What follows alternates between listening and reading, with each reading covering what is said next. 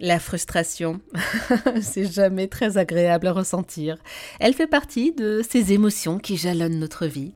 Pour nous aider à comprendre et à accompagner cette gestion de la frustration chez l'enfant, avec nous Barbara Anne Hubert, psychanalyste, formatrice et co-autrice du très bel ouvrage De l'enfant à l'adulte paru chez Dangle Édition.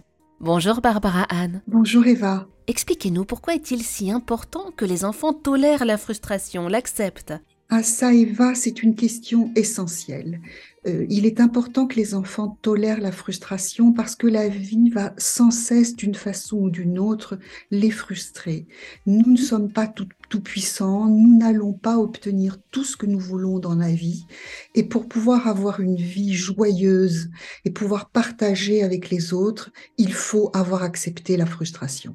Donc euh, euh, l'enfant, à sa naissance, n'a pas du tout la notion de l'espace, du temps, et il pense très joyeusement que tout est possible. Et c'est une étape absolument merveilleuse. Et petit à petit, il va devoir intégrer que les possibilités, tout en étant immenses, sont relatives. Relatives à ses capacités, relatives aux possibilités de son corps, relative au pays dans lequel il va vivre.